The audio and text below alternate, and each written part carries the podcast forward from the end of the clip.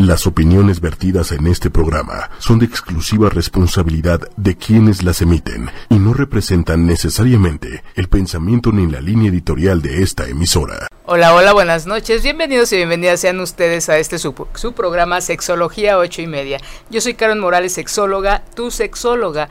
Y hoy, como hace algunos, creo que dos años, si no mal recuerdo, eh, me encuentro nerviosa un poquito nerviosa por mi gran, gran, gran invitada. Dirían por ahí, estoy de manteles largos. Uy, caray.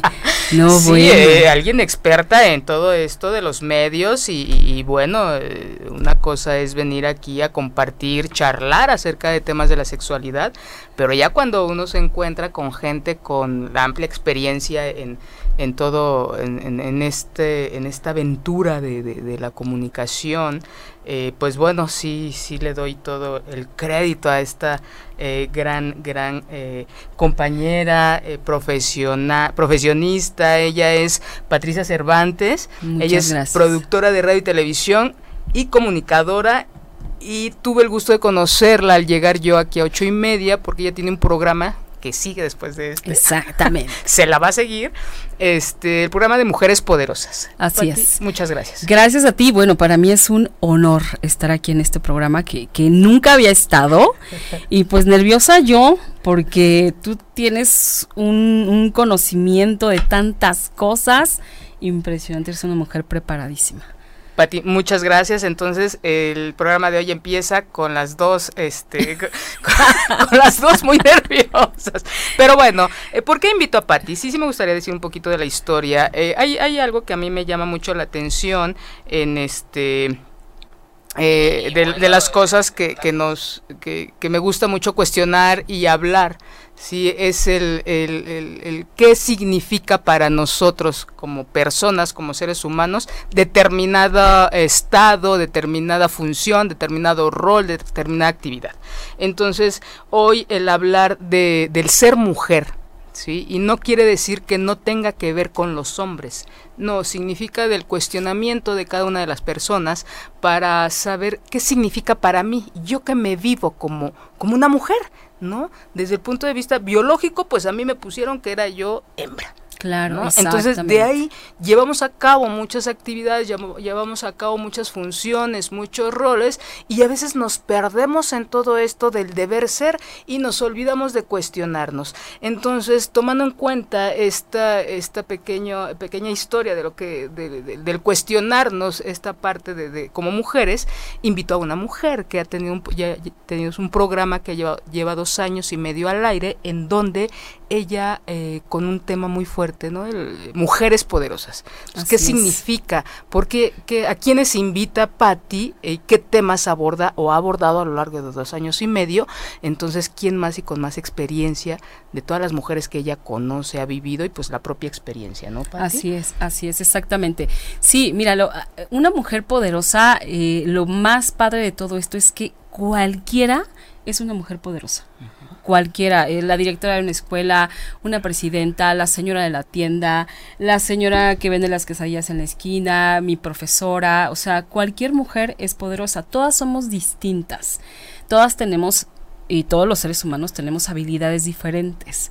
Aquí lo importante es aprender a reconocerlas para que entonces digas por aquí es, ¿no? Y no andar dando tumbos por, por todos lados sin, sin Ah, o sea, se trata de aligerarnos la vida. Por ejemplo, para mí ser mujer, mucha gente dice que, que es difícil, ¿no? Que, que somos el sexo débil, que nos pagan menos, que nos cuesta más trabajo.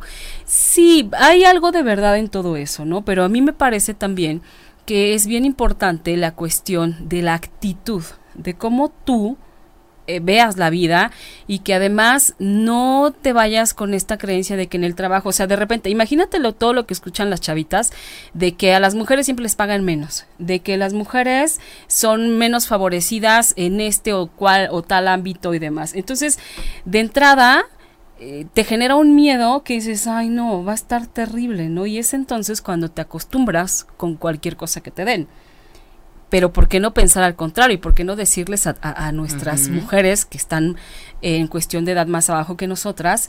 Es de, pues mira, sí, dicen que es complicado, dicen, a mí no me ha pasado, este, pero pues si tú das todo y si te aplicas y si vas por lo que quieres, si tienes claro qué es lo que quieres, lo logras, ¿no? Porque siempre es como los hombres todo lo pueden, los hombres todo pueden. Y no está mal, o sea, los hombres, claro que pueden mucho, pero también las mujeres podemos muchísimo, ¿no? Y aquí no se trata de hacer una división, yo le veo como más bien la cuestión de vamos a sumarnos unos a otros para irnos, digamos, allanando el camino. A mí me pasaba algo muy curioso, yo trabajaba con puros hombres cuando hacía, este, bueno, antes hacía muchísima televisión y había producciones en las que yo me iba digamos, con 20 hombres, entre camarógrafos, entre este staff, entre el director, entre lo que quieras, yo me iba sola entre puros hombres. Para mí eso era muy normal. Y a mí me gustaba mucho. Yo me sentía como en mi elemento, ¿no? Yo decía, son muy prácticos, este, vamos al, ya sabemos a qué vamos. Las mujeres para mí eran como más complicadas, como, ¿no? Entonces, este, muchos años viví así entre puros hombres. Y este, hasta que bueno, la vida te va como acomodando donde tienes que estar en las diferentes etapas de tu vida, hasta que me empezó a tocar trabajar con mujeres. Y entonces me di cuenta de que juntas éramos poderosísimas. Juntas, acompañándonos, apoyándonos, sumando mi idea con la de ella, con la de la otra, y entonces de un proyecto así se hacía un proyecto enorme. Y entonces eh, los resultados eran fabulosos, ¿no? Y empecé a entender también la complejidad, porque todos los seres humanos somos complejos. Nadie es... Eh, nadie fluye como el agua, ¿no? O sea, ojalá y así fuera. Entonces yo me di esa oportunidad de trabajar con mujeres, de conocer mujeres, me empecé a dar cuenta del gran poder que tenemos. Y, y mira que a la par de eso surge mi programa, surge la oportunidad de un programa de radio, este, y dije, bueno, ¿cómo? Pues mujeres poderosas, ¿no? Porque a mí me encanta la idea, de, a partir de ahí me encantó la idea de, sumar con otras mujeres, de verdad de sumar. Inclusive para uno de, esos primeros programas surgió el tema de la sororidad. Ajá. Que me, que me comentó una amiga mía acerca de la sororidad. Y tengo que confesar que yo no sabía que era la sororidad, ¿no? Me sonaba algo muy extraño. Entonces yo decía, pero ¿y eso de qué es o qué, no? Este, no, se trata, la sororidad es la hermandad entre mujeres, es la solidaridad entre nosotras, ¿no? Este, dije, va, inclusive hubo gente, hubo alguien que me dijo, alguien muy importante que me dijo, Pati, tú le pones cada nombrecito a tu programa, porque no sabía que era sororidad y era una mujer la que me estaba diciendo eso, ¿no? Entonces es padre cuando también te das cuenta que vas poniendo como cosas nuevas, ¿no? Para todas para que todas sepamos que existe, para que todas sepamos qué podemos dar, qué debemos dejar de hacer para poder crecer y también darte cuenta que el ser mujer implica, cuando tienes una familia, implica una responsabilidad enorme, ¿no? Porque estás a cargo de un grupo de personas en el que pues tú eres la cabeza y seguramente, probablemente tengas niños y dices, ¿y qué voy a hacer con estos seres humanos? ¿Cómo les digo que es la cuestión para que podamos todos ir avanzando? Claro. ¿No? Porque de eso se trata. Claro, eh, muy, muy este muy interesante todo eso que nos compartes acerca de, del origen de, tu programa y, digo me, me, parece muy muy ad hoc para, para el tema de para partir con el tema de hoy no desde lo que significa para ti el ser mujer. Alguien de ustedes alguna de ustedes eh, incluso los hombres que nos están viendo que nos están escuchando se han preguntado qué significa para ustedes ser mujer qué significa ser hombre o qué significa para el otro o la otra no ser ser hombre o ser mujer. Eh, yo creo que no hay, no hay una respuesta adecuada, que a veces eso es lo que nos limita. Cuando yo les he preguntado, les he hecho esta pregunta a mis estudiantes o en alguna plática, ¿qué significa para ti ser mujer? Ay, se ponen nerviosas, se ponen nerviosos porque buscan una respuesta adecuada. Aquí no hay una respuesta adecuada. Simplemente los y las invito a que se queden con esta pregunta, ¿qué significa para ustedes? ¿No? Yo cuando me la hice me la he hecho alrededor de muchos años, de mucho tiempo, y a veces... Eh, me la repito y llega un momento en que digo, no lo sé. ¿no? No lo sé porque no está escrito en ningún lugar. Yo hoy lo que sé es con qué me identifico, pero no ex- exclusivo de, lo que me enseñaron que es ser mujer. Porque a veces nos dicen, no, pues para mí ser mujer es ser mamá. Sí, eso es un rol, eso es una, la parte biológica. ¿No? Soy mujer porque tengo una constitución física que se biológicamente se asocia o le han impuesto o le ponen que tiene que ver con, con, con la hembra, Claro. ¿no? A los hombres también tiene que ver con, lo, con un hombre porque por su constitución física, con la parte biológica.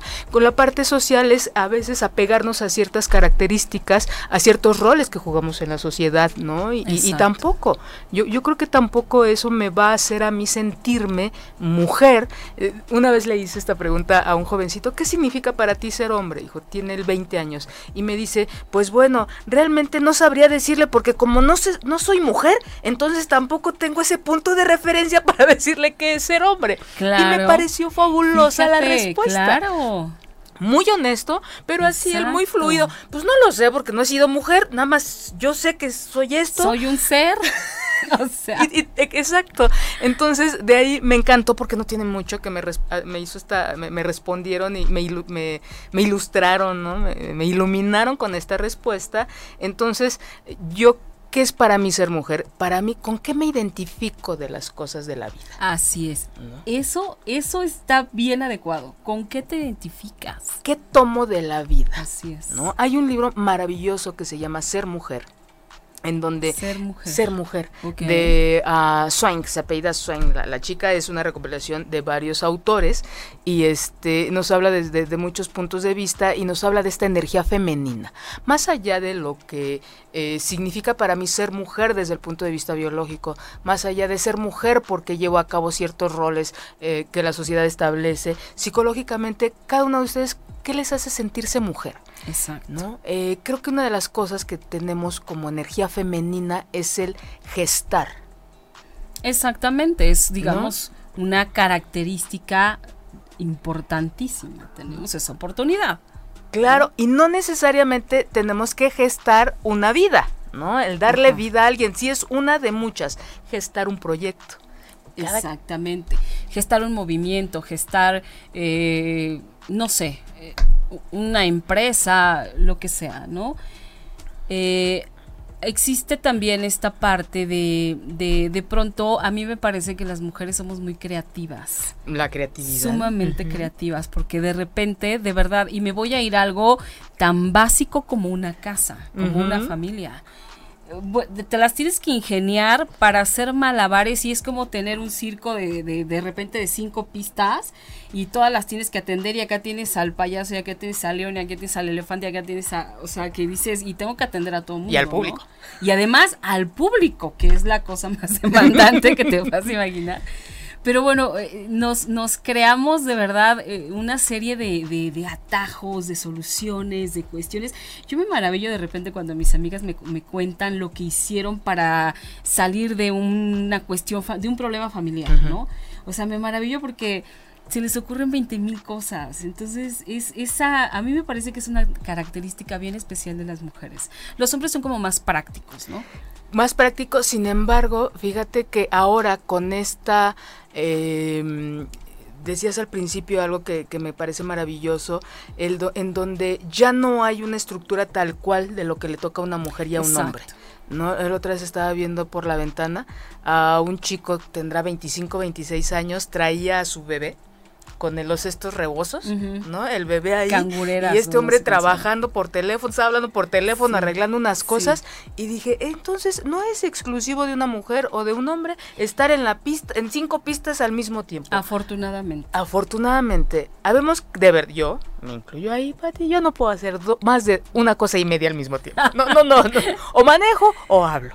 Entonces, sin embargo, creo que el tener un hijo sí te permite desarrollar como papá o como Claro. mamá varias cosas, ¿no? Este hombre traía cargando a su hijo, estaba hablando por teléfono y que y cargando, jalando acá no sé qué cosa de, de- de- de su hijo, ¿no? Sí. Entonces, creo que la vida nos lleva, la vida nos lleva a, a desarrollar estas habilidades. Así es. ¿no? Jung decía, creo, si no mal recuerdo, si alguien me puede auxiliar, se lo agradecería. eh, creo que le llamaba Jung a su energía femenina Esmeralda. Ok. ¿no? Ay, qué Porque bonito. él contactaba, ¿no? Esta parte intuitiva decía él, es que me habla cuando nosotros nos contactamos, toda aquella, gente que practica la eh, yoga, que practica eh, meditación, tiene más contacto consigo mismo, consigo misma, y tiene esta, esta intuición, esta vocecilla que te dice qué sí hacer, qué no hacer, o espérate tantito. Sino, eso es energía femenina. Exacto. Si estuviéramos más contactados con eso, Pati, Uy, bueno, no tendríamos tanto conflicto. Además, nos entenderíamos más mejor. Sí. Pero, ¿sabes? Hay otra cuestión bien padre que a mí me encanta de, esta cuestión de ser mujer. Porque también para mí ser mujer es romper paradigmas. Romper con todos esos cánones establecidos que nos dijeron nuestras abuelitas, nuestras bisabuelas, nuestras mamás, porque bueno, ellas así los, así los supieron, así les enseñaron y evidentemente así transmiten el conocimiento, ¿no? Pero de repente también es decir, ok, perfecto, sí, se supone que yo como mujer debo saber cocinar porque, este, pues me voy a hacer cargo de un hogar, ¿no? Pues fíjate que ni acabas haciéndote cargo del hogar y ni acabas sabiendo cocinar, ¿no? Y no pasa nada. Y nadie se muere por eso. Yo conozco hombres que cocinan fabuloso. El papá de mi hijo, no estamos juntos, pero el papá de mi hijo cocina de una manera que bueno, o sea, que también digo gracias a Dios porque así mi hijo come decentemente, ¿no? Pero este, pero y eso no lo hace a mí no me hace menos por no saberlo hacer y a él no lo hace menos por saber algo que se supone es una tarea de mujeres, ¿no? Aquí las cosas, hay que buscar este equilibrio entre lo que uno sabe y el otro sabe y, compaginarnos y ponernos de acuerdo y negociar. También me parece que ser mujer también eh, te permite negociar muchísimo, te abre la mente de una manera que, que todo lo negocias, ¿no? Negocias con los hijos, negocias hasta con tus papás, con, con el jefe, con la compañía de trabajo. Es no sé, es muy padre. Yo disfruto muchísimo ser mujer, la verdad a mí me encanta ser mujer. Y este, y, yo tengo un hijo varón.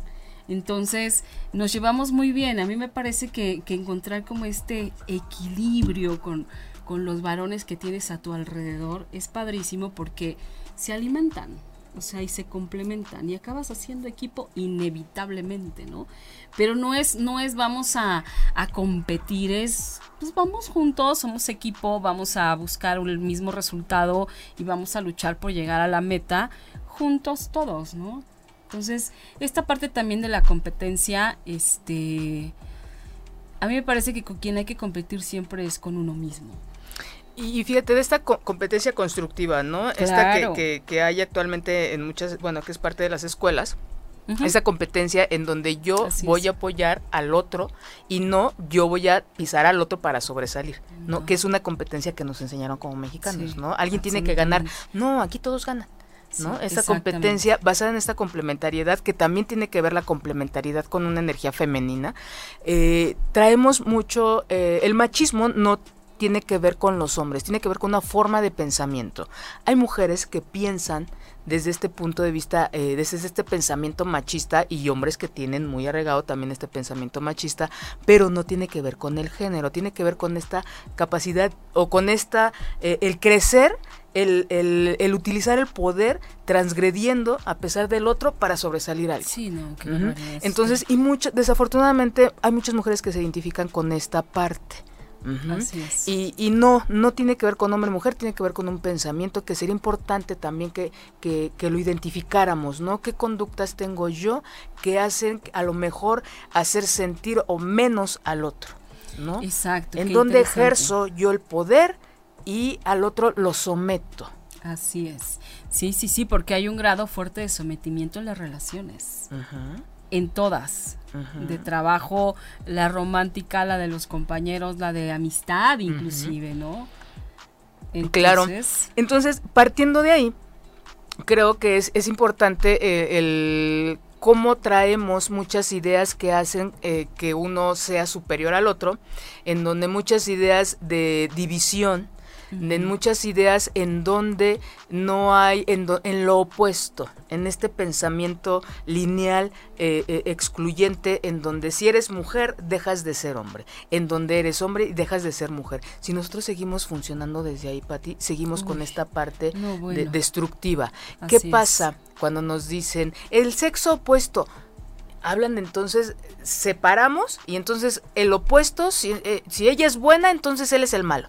Es todo lo contrario, el otro es todo lo contrario de mí. Claro, entonces, ¿qué pasa cuando hablamos de complementariedad, esta palabra tan importante? Más que de opuesto o de diferentes, la complementariedad. Así Me es. parece que también sería importante retomar esto que dices con tu hijo, el trabajo en equipo, el trabajo en que cada quien tenemos una función, tenemos habilidades y capacidades afortunadamente diferentes a la del otro. Así ¿no? es. Dices tú que bueno, mi hijo come. Qué bueno, sí, bueno, sí, al pobre le va bien en ese sentido, ¿no? ¿No?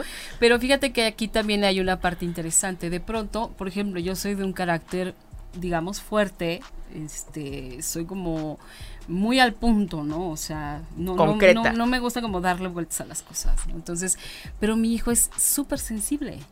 O sea, él eh, es él es mucho de ponerse en los zapatos del otro, él llora en las películas, tiene 18 años, este, llora en las películas, eh, llora si algo le emociona, eh, es músico, entonces, tiene una sensibilidad bien diferente a la mía, súper diferente. Y yo me acuerdo, por ejemplo, cuando estaba chiquito, si se caía o de repente algo, era muy raro que llorara, pero si le había dolido el trancazo, pues lloraba, ¿no? Y, y- y de repente alguien más que estaba ahí, no, no, no llores, los niños no lloran. Entonces yo le decía, no, o sea, le dolió y tiene que llorar, o sea, y sí, sí lloran los niños. Yo le decía a mi hijo, llora, quieres llorar, llora, no pasa nada. O en las películas luego me decía, ay mamá, es que me dio pena porque este quería llorar pero ni podía. Yo le decía, pues qué tonto que te aguantas, o sea, si tú quieres llorar, llora. Me dice, es que tú no lloras. Le dije, es que yo soy diferente, o sea, tú no quieras ser igual a mí, porque no somos iguales, o sea, me, me- y me dijo un día, es que se supone que yo soy el hombre. Entonces dije, ¿y qué se supone tú que eres hombre? ¿Qué se supone que tendrías que hacer? ¿No? Porque yo nunca te he dicho que los hombres no lloran, o sea, para mí toda la gente puede llorar cuando quiera. Y entonces igual se quedó así como pensando, ay, pues no sé, que, que, que tengo que aguantar mucho y que, y que no tengo que llorar y que nada me tiene que doler y que tengo que ser rudo. ¿Y quién te contó eso? La sociedad. Pues es que se supone, Sí, se supone. exacto. ¿No? Pero mm, cuando dices esto, ¿quién te dijo eso? Ya se acabó la respuesta, porque a lo mejor no hay alguien específico, pero eso está en todos lados, en los Es en la medios. televisión. Claro. Sí.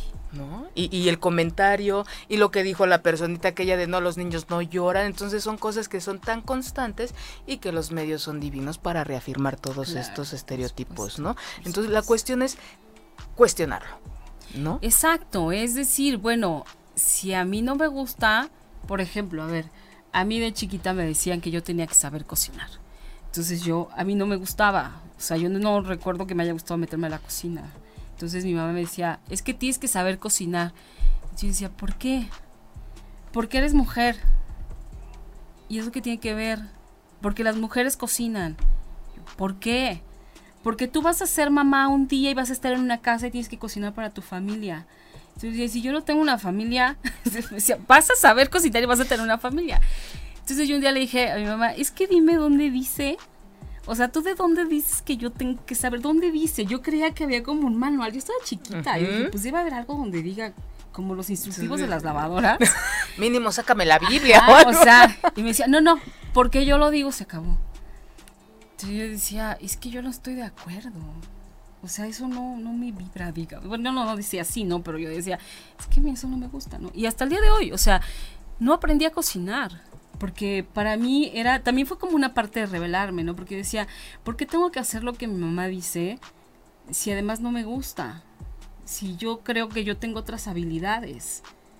A mí lo que me gustaba hacer, por ejemplo, cuando iban a pintar la casa, a mí me encantaba agarrar la brocha y pintar mi casa. O sea, eso era lo que yo decía, es que esto sí me gusta. Pero no cocinar, o sea, Y es como la idea de la que podemos partir de estos Así eh, es. pequeños ejemplos de ustedes eh, ¿con qué se identifican? ¿Qué toman de, de, esos, eh, de esas actividades de la vida cotidiana, de su vida, eh, qué han escogido para estudiar, qué han escogido para trabajar, qué tipo de pareja han escogido, qué tipo de, de, formación quieren ustedes para sus hijos, pero a partir de lo que, con lo que nos identificamos y no como lo que nos imponen. Esta noticia de ayer, de antier, en donde los niños ya pueden ir aquí en la Ciudad de, México. Falda o pantalón. Falda o pantalón. A mí me parece que es mientras hay opciones, no, eso nos lleva a poder ampliar nuestra capacidad de elección. Exacto. Cuando existe un monopolio, cuando existe algo impuesto, una sola línea, nos limita en todos los aspectos. Así es. Entonces creo que yo no yo sí creo que esto nos permite de y tiene que ver a veces ni siquiera tiene que ver con que si me identifico con un pantalón de hombre o me identifico con una falda de mujer. No es hace frío quiero un pantalón hace calor deja, permíteme una falda ¿no? me gusta el pantalón y, y, no pasa nada por eso. O sea fíjate otra cosa yo también fui como yo fui la única niña digamos no digamos sino que fui la única mujer tres hombres entonces de repente este pues mi mamá pues moños por todos lados, siempre vestidos, falditas, o sea, bueno, ¿no? La, niña era yo como muñequita de pastel así, ¿no? Entonces llegó un tiempo en que sí me gustaba, ¿no? Y después dije, ay, no, ya, ya me cansé, ¿no? Y entonces aproveché que cuando entré a la preparatoria podíamos ir ya después como quisiéramos ir vestidos, ¿no? Entonces yo combinaba pantalón y falda, pantalón y falda, y al día de hoy, hoy el 90% de las veces del tiempo yo traigo vestido. Yo solo me pongo un vestido si de verdad requiere la fiesta que yo vaya de vestido. Pero de otra manera no, porque no me resulta cómodo. Para mí es muy cómodo andar de pantalón. Todo el tiempo yo subo, bajo, voy, vengo. Este, cuando estoy en grabación, en televisión, pues córrele aquí, córrele allá, súbete aquí, súbete allá. No voy a andar de falda. Y entonces para mí ha resultado muy cómodo. Y yo todo el tiempo traigo pantalón. Todo el tiempo. Y eso a mí no me hace ni más mujer ni menos mujer. Y, lo tomaste es como esta libertad de, de, tomar, ¿no? De integrar. También eh, creo que una de las cosas eh, este, de energía femenina es el integrar de esto te resulta útil para tus actividades laborales de todo de 24 horas y hay quien quien dice no es que yo me siento me gusta no sentirme eh, eh, verme femenina. Yo lo tomo, aunque ande las 24 horas incómoda, apretada y a las 6 hinchada, con los tacones. y dice, es que yo no me sentiría cómoda de otra manera. Eso es lo auténtico. Claro, aquí, aquí también es cómo te sientes tú. ¿Qué reflejas? Porque si te sientes bien, vas a reflejar que estás bien o sea, como sea que estés, ¿eh? o sea, como sea que te hayas vestido, si te pusiste short, falda, pantalón, lo que sea, o sea, vas a reflejar, y eso es lo importante, más allá de, de si soy mujer, me tengo que ver como mujer, o sea... Pues mm, y, y esa mujer de, de, de verme que es lo que nos imponen, a veces nos movemos ante lo que los demás esperan o el cómo me veo y nos olvidamos de cómo me siento. ¿Cuántas veces, cuántas veces, Pati, se han sentido ustedes que amanecen, despiertan, se cambian y dicen, wow, qué bonita me siento hoy? ¿No? después de un encuentro erótico sexual, véanse al espejo, de un buen orgasmo, mínimo uno, véanse al espejo y de verdad, o sea, su piel hidratada, la piel cambia, el brillo de los, los ojos. la sonrisa, y es qué, qué bonita se siente, no, no, no sé, ¿cómo, ¿cómo se sienten ustedes, no? Bonitas, ¿cuántas veces se han sentido sexys? No porque se los digan, sino porque ustedes así se sienten, independientemente del peso que traigan, del, no, sino cómo, ¿qué les hace a ustedes sentirse bonitas, guapos, sexys, sanos, con vida, ¿no? Con vida. Muchos de, de estas sensaciones se asocian, o yo las siento después de hacer ejercicio, por ejemplo. Claro. ah, qué bien me siento, siento hasta las, los pulpejos, ¿no? De, de, después de haber corrido, no corro más de 5 kilómetros para ti, muy poquito, pero, pero qué rico se siente, y, te da una energía bárbara, o sea, que dices, bueno, puedo, ahora mi día, este, tengo la pila para todo el día, ¿no? Y, y se trata de encontrar justamente esa parte, lo que te haga bien, en cualquier terreno, ¿eh? En cualquiera. En cualquiera, desde, bueno, yo les puedo decir desde hacer un, un, encuentro, desde estar con una persona con quien ustedes deseen sentirse a gusto, con quien se sienten a gusto. Vean las características de esta persona, vean a lo que se atreven, vean cómo se sienten, pero no lo que les dicen, sino cómo se sienten. Este contacto con ustedes, con lo que sienten, con sus pensamientos, es energía femenina. Y también los hombres, hay hombres, conozco hombres tan sensibles. Uy, sí, maravillosos. Que, que de verdad es este... Eh, divino compartir tanto con, con, con, un hombre, entonces no tiene que ver con el género, con no. lo que vemos, tiene que ver con, este, eh, con lo que se con, siente. Con esa energía ¿no? Uh -huh. que, que, emana la gente. De, de, repente hay hombres con los que platicas, una, yo tengo un amigo con el que platico de una manera impresionante y que me hace decir cosas que yo comúnmente no digo, ¿no? Uh -huh. Entonces me encanta porque él, él es, tiene una energía femenina bien bonita como muy cálida, como muy suave, como y entonces platicamos delicioso y es hombre al final de cuentas, ¿no? Y se supone, se supone que yo me debería entender mejor con las mujeres porque soy mujer, ¿no? Pero aquí viene esta parte de rompamos paradigmas otra vez, ¿no? Es, es no, no hay reglas, no hay una ley de que porque eres mujer tienes que. Es, eres mujer y ve lo que te gusta, ve con quién te gusta estar y también se vale esas personas que no te suman o con quien no te sientes a gusto, pues también se vale decir, bueno, pues adiós, no es por aquí, ¿no? Claro, fíjate que eh, Diego, Dieguito, ¿te pasaron el video?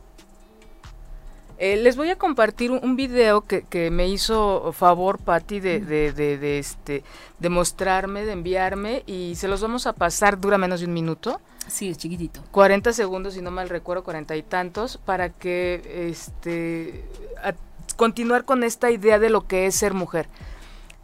¿Está listo, Dieguito? Gracias.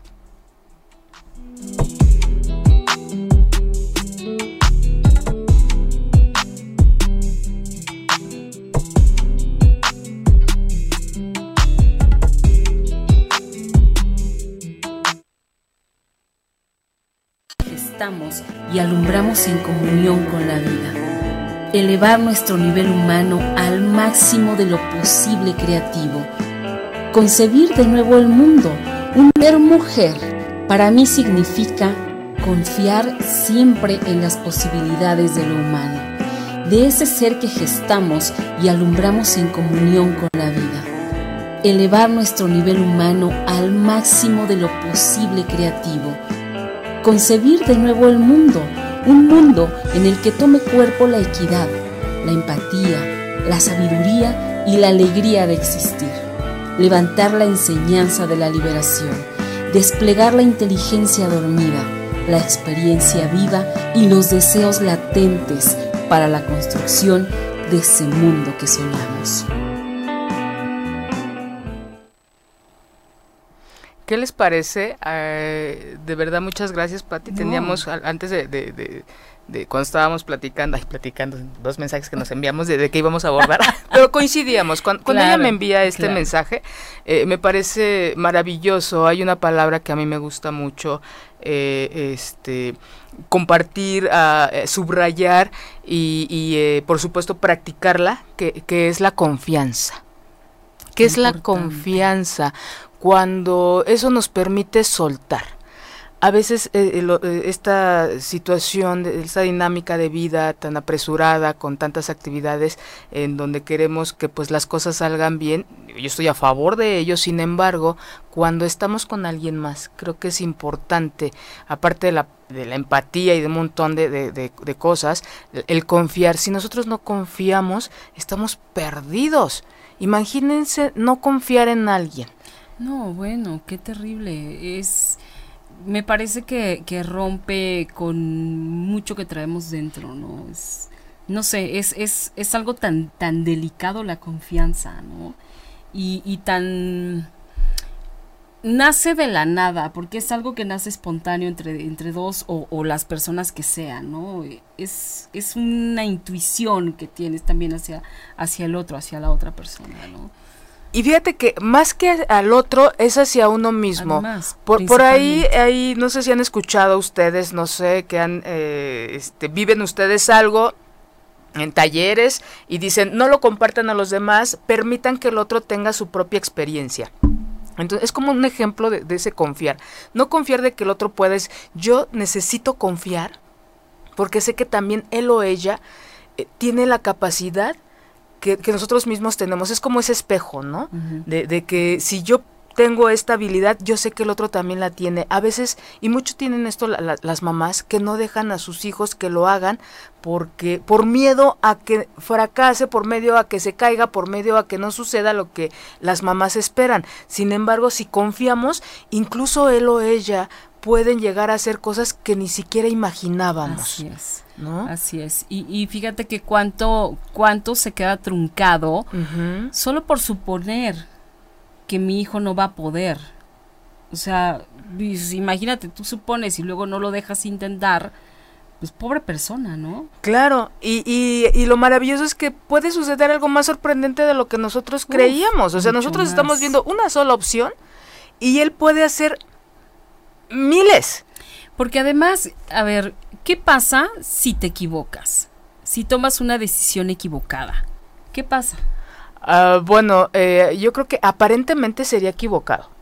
Yo, creo que todas eh, las cosas suceden por... Y, fíjate que lo tomé de alguien con mucha estructura, de un, un, un tipo en finanzas que, este, que organizaba proyectos y decía él, un negocio bien organizado no puede salir mal porque si se organiza bien, entonces se van a obtener, si se ve el espacio, el dinero, el tiempo, la gente, adecuado, entonces esto va a tener éxito. Uh -huh. Pero si algo falla durante este el, el, la elaboración del proyecto, entonces no va a funcionar. Claro, lo que pasa es que si tú puedes hacer una planeación perfecta, ¿ok? Y dices, esto es infalible, no hay manera. No hay manera en cuanto a eso que tú creaste, Ajá. pero hay tantos agentes externos. Como el Titanic. Eh, un terremoto, qué sé yo, o sea, una inundación, vete a saber, o sea, hay tantas cosas que de repente, pues a lo mejor ese negocio tan estructurado que tenías, vino una desgracia a la naturaleza y te tiró el edificio, ¿no? Y ahí ya valiste, ¿no? Entonces dices, a ver, aquí lo estamos yendo como a, a un nivel muy exagerado, ¿no? Pero bueno, sirve de ejemplo. ¿Qué, ¿Qué, va a pasar? O sea, ¿tú crees que va a ser, o sea, si el dueño es una persona que, que la enseñaron o aprendió de resiliencia, ¿qué va a pasar? Uh -huh. ¿No? Es uh -huh. como, ok, esto no tiene remedio, ocurrió, no hay manera. ¿Qué puedo hacer yo ahora, a partir de este momento, para lidiar con todo esto que tengo, ¿no? Y entonces ahí es donde viene toda esta parte de la creatividad, el, el reponerte, el eh, de pronto echar mano de, de los recursos que que identificas, pero además hay muchos que no identificas, uh -huh. porque bien dicen, muchas veces termina tendiéndote la mano a alguien que ni siquiera te imaginaste y a quien ni siquiera por aquí te pasó pedir ayuda, ¿no? Y eso también es la, la de las maravillas de la vida, ¿no? Pero, pero es como siempre estar dispuesto. ¿no? Sí, fíjate, ahorita que, que hablas de esto, Pati, eh, yo hay una autora eh, escritora chilena que, que, me gusta mucho, que es Isabel Allende. Mm, eh, ella eh, tenía, ella escribe el libro de Paula, de, de, la historia de su hija. Su hija creo que muere cuando tiene 20 años, dura un año en el hospital y, y, y Isabel tenía 50, entonces ella cumple 50, se muere su hija y pues bueno, son de las pérdidas más dolorosas, si no es que la más dolorosa que pueda tener un, un, una mujer, claro. una, este, una, una, madre, una persona. Claro. Entonces dice ella, la entrevistan, acaba de sacar ella un libro, la entrevistan y dicen que cómo fue para ella eso, y dice que ella tuvo una vida desde que nace a los 50, muere Paula, su hija, y de ahí, dice, a la fecha, hoy tiene 75 años, o sea, 25 años después, dice, yo he tenido otra vida. Sí, me parece algo que digno de rescatar. Los invito a que, a que revisen la historia de esta mujer. Ese libro es maravilloso sí. porque vemos la, la, vida, una sola vida, ¿no? Y lineal y por ahí. Y yo creo que tenemos muchas opciones Hay muchas vidas. que suceden cuando, cuando, bueno, que cambia uno de, de rumbo cuando suceden estas cosas que dicen, ¿no? Exacto. Este proyecto tenía este tiempo tenía esta línea, sin embargo, alguna catástrofe natural o alguna otra cosa nos hace eh, movernos y, irnos por otros lados e iniciamos otro, eh, otra vida. Otra manera de poder seguir adelante. Fíjate que pasó algo bien curioso el viernes. Eh, ah, digo, mi hijo, y siempre pongo el ejemplo de mi hijo porque pues es lo más cercano que tengo y es un gran maestro para mí. Pero por ejemplo el viernes estaba yo este, viendo unas cosas con una amiga y, me habla.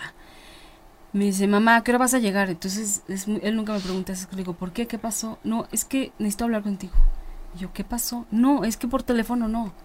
Bueno, o sea, evidentemente yo dije, algo ocurrió, algo le pasó, no hice que, no pude hacer que me dijera por teléfono. Lo que yo fue decirle a mi amiga, sabes que discúlpame, esto no es algo habitual en él, me tengo que ir.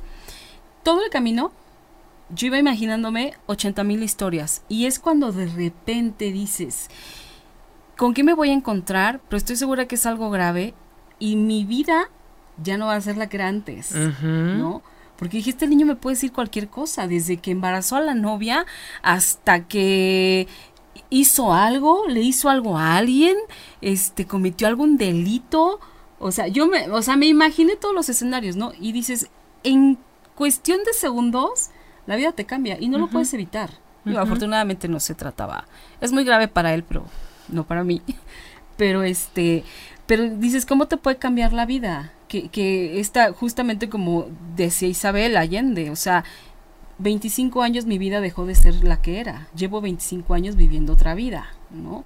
Y es entonces también este poder de, de resiliencia que este, nos permite, a partir de un evento, volver a, a, retomar el rumbo, a lo mejor ya no para acá, pero bueno, ahora tengo para enfrente, ¿no?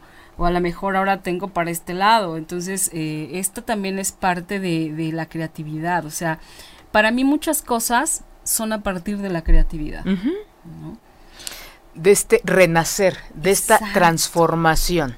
¿no? Que cuando le... Por eso hay, cosas que yo rescato de la programación neurolingüística en donde nombrar a las cosas de manera propositiva, ¿no? El actualizarnos, el transformar, el crear, el, el, el, el, iniciar desde un punto distinto, ¿no? Así es. Cuando a muchas personas la, les dan un diagnóstico de una enfermedad crónico-degenerativa, llámese cáncer, llámese eh, diabetes, llámese un montón, hay un duelo, perdemos cosas y creo que lo, que nos levanta es la pulsión de vida que tiene que ver con energía femenina. No se crean que ya nos perdimos del tema, no, todo este tipo de... Todo tiene que ver con, energía femenina. Este, me voy a dar un minutito, Pati, para, para este, ver lo que nos han escrito el día de, hoy. Y, bueno, eh, saludos a Irma, muchas gracias. Este, Erika, saludos Carmen desde Pachuca, la Bella Gloriosa. Gracias, Erika, un gran abrazo. Eh, Xochil Medidas, Medina, saludos, excelente tema, gracias. Viviana, aloja desde Hawái, desde wow, qué rico. qué rico. Este, hidrátense bien por allá. Tómense unas ricas bebidas embriagantes. Sí, con el con el calor y bueno. Betty, este, querida Patti, excelente tema, saludos a ambas, muchas gracias. Y dice Verónica Socorro, doctora, está bien decirle a la pareja, dame un beso, abrázame, llévame a tal lado, el pedirle estará bien, él me dice que no le pida, que tiene que salir de él, que no ruegue. Xochil Medina, qué lindo. Bueno, Verónica, aquí, ahora sí que sí hay como varias cosas en este pequeño comentario. Desde estamos acostumbrados a esta parte romántica, no lo podría yo llamar de otra manera, en donde nos gusta o creemos que nuestra pareja, él o ella, nos tiene que adivinar. Creo que cuando partimos desde este punto, híjole, es muy vulnerable y, tendemos muchas veces a caer en conflicto y porque es inevitable, porque el otro no nos puede adivinar. Sí existe en la pareja después de un tiempo de convivencia, después de un montón de cosas que se pasan, el yo ya sé que quieres. Ya sé que no le gusta. Ya sé que no le gusta o ya sé más o menos cómo anda de humor, como si tuvo un éxito en el trabajo, si le fue mal, yo ya sé si me le acerco, no me le acerco, si vamos a festejar, si no, muchas cosas, incluso un cumpleaños, ¿no? Le gustan o no le gustan los cumpleaños, detalles así. Y, y, para eso se requiere una, una historia de vida juntos o juntas para llegar a este que me adivine el pensamiento. Sí hay gente que lo adivina. Y digo, pero son pocos o pocas. Muy pocos. Pero es muy sí, no, no, no es eh, como algo que se dé en las parejas y que nos enseñaron es que él te tiene que adivinar, ella te tiene que adivinar, tiene que salir de ti. No, pues es que si no sale, pues pídalo. ¿No? Sí, eh, bueno, el famoso meme que anda por todos lados. Si no le nace, no se lo pidas. Dices, o sea, Entonces, si no le nace, no se lo pido. De hecho, es un, es un ejercicio de, de psicoterapia el de, pues pídelo. Claro, ah, pídelo. lo que no habla Dios no lo escucha. Exactamente. No dicen que pide y se te dará. Exacto. No, y sí, ¿eh? Pero pidan bien. sí, pidan bien, porque si no, luego. Sale como en la película esta de Al Diablo con el Diablo. si no la han visto, véanla, tiene un profundo mensaje. aprendan a pedir, por favor. Exactamente. Entonces, yo creo que lo que sí también es importante cuando no estamos al mismo nivel, en el mismo, eh, no nivel, en el mismo canal, digamos. Por supuesto que si tú pides y la otra persona no está dispuesta a escuchar esto, pues viene esto, entonces eh, sí es importante unificar el, canal de comunicación, pues para que ustedes se, se, realmente lo que tú quieras le llegue a él como tú quieras que le llegue y esta idea de él de adivinarte o de que tiene que salir de él para dártelo, este también te llegue a ti con ese toque romántico que él quiere. Así ¿no? Pero si tú estás hablando de algo real y él desde un punto de vista romántico, entonces pues de ahí ya no se está dando la comunicación. Pero este sí es importante que, a veces si no hay esta comunicación entre ustedes pues se apoyen de alguna eh, este especialista, ¿no? Claro, Tantas cosas que siempre hay, de dónde echar mano para, para poder salir adelante. Fíjate que hay una cosa que, que quiero comentar y me parece muy interesante este, en otro de los programas que tengo que se llama En las 50 que pasa por el 102.5 de FM los sábados a la una de la tarde. Ese programa es para gente, digamos, de 60 años en adelante. Entonces se, se, realizaron unos cursos que se llama La segunda mitad de mi vida. Ok. Pero fíjate qué interesante, en esos cursos se llena de mujeres. Son señoras, en su gran mayoría, que ya se jubilaron, que están buscando qué más hacer, que están buscando como ahora en esta nueva etapa de la vida, donde ya no trabajo y tengo tiempo, ¿qué hago? Tiempo y dinero. Eh, tiempo y dinero, claro, sí, porque ya los hijos crecieron, ya se casaron, ya hay nietos en, en, algunos casos, ya no depende nadie económicamente de la persona, entonces pueden gastarse su lanita en cursos si quieres, ¿no? Entonces van las mujeres a, a rescatarse y eso ellas lo han comentado, ¿no? Van a buscar eh, esta segunda oportunidad de ahora como para dónde me puedo ir, o sea, ¿qué hago? Porque me siento de pronto a la deriva cuando mi vida era ocupada al 100% por un trabajo y de repente no tengo nada que hacer. Hay depresión, hay tristeza, hay angustia y entonces vamos a retomar, ¿no? Entonces es muy interesante cómo las mujeres mayormente quieren hacer, necesitan hacer este segundo esfuerzo, ¿no? Porque consideran que todavía hay mucho y efectivamente hay mucho más para adelante. Y los pocos hombres que fueron al primer curso, que creo que eran tres, muy curioso, uno de ellos dijo algo muy bonito. Él dijo, o sea, porque preguntábamos, y bueno, ¿por qué estás aquí, no? O sea, ¿qué te trae aquí? Él todavía trabajaba, él era dueño de su empresa, tenía casi 60 años, y dijo, lo que pasa es que toda mi vida he estado enfocado a mis negocios, toda mi vida ha sido como rodeado, de puros hombres, este, todas las cuestiones pues rudas, ¿no? Entre hombres. Pero sé que también hay otro mundo que es de las mujeres, en donde hay más sensibilidad porque ellas se permiten llorar, se permiten quejarse, se permiten descansar, se permiten tirarse un día totalmente si quieres a la cama y no hacer nada. Yo quiero conocer más ese mundo porque quiero poder expresarme. Quiero poder decir lo que siento a la gente que quiero. Y entonces dices, qué padre que, que hay hombres que quieren, o sea, que ven el mundo de las mujeres como wow, ¿no? O sea, porque ellas sí pueden hacerlo y yo no. Y es padre esa hambre también de poder hacerlo, ¿no? Porque todos podemos hacerlo. Lo que pasa es que, bueno, seguramente este era un señor que, este, bueno, no seguramente, era un empresario, toda su, su familia había sido empresarios. Y pues imagínate la educación, ¿no? De, de siempre así, este, y al trabajo, y al trabajo, y al trabajo, y al trabajo, ¿no? Y entonces es bien bonito también como de repente hay hombres que ven, digamos, el mundo de las mujeres como algo interesante, ¿no? Como, wow, ahí sí se permiten llorar, sí se permiten entre mujeres platicarse, decirse, contarse, dormirse, llorar, tirarse a ver la tele, o sea, entonces me, me causó como mucha, mucha ternura este hombre, ¿no? Y este, y es fabuloso, estos cursos de nosotros siguen, y es fabuloso, o sea, es fabuloso ver que cada vez hay no sé, a lo mejor si tú quieres, antes había tres hombres, ahora hay cinco, ¿no? Pero dices, bueno, ya se están también interesando los hombres, se están dando ese permiso de sentir.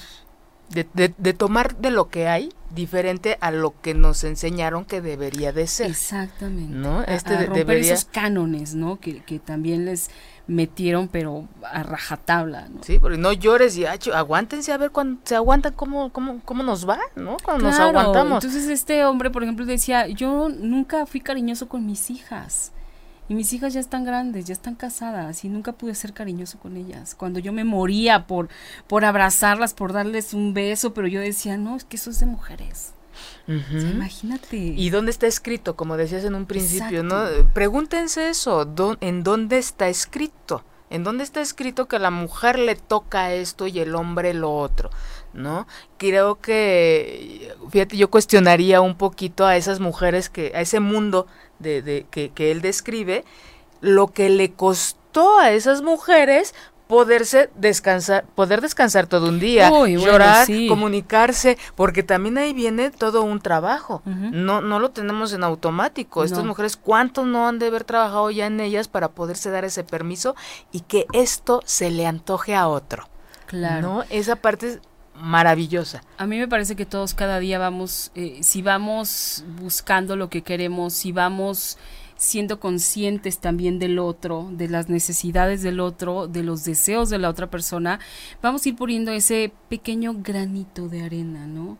Que al final nos va a, juntar con el otro y, es esta parte de, de que hablábamos desde de un principio también de pues vamos a complementarnos, o sea, tú existes, yo existo, este, tú eres hombre, yo soy mujer, porque así nacimos, ¿no?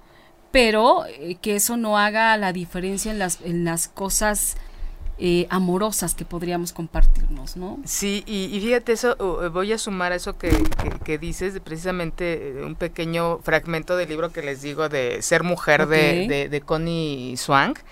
Dice, ella lo retoma, dice, como dijo Jesús en el Evangelio de Santo Tomás, dice, cuando hacéis lo interno igual a lo externo, lo externo como lo interno, y lo de arriba como lo de abajo, y cuando unificáis varón y hembra, de manera que el varón no sea varón, ni la hembra sea hembra, entonces entraréis en el reino.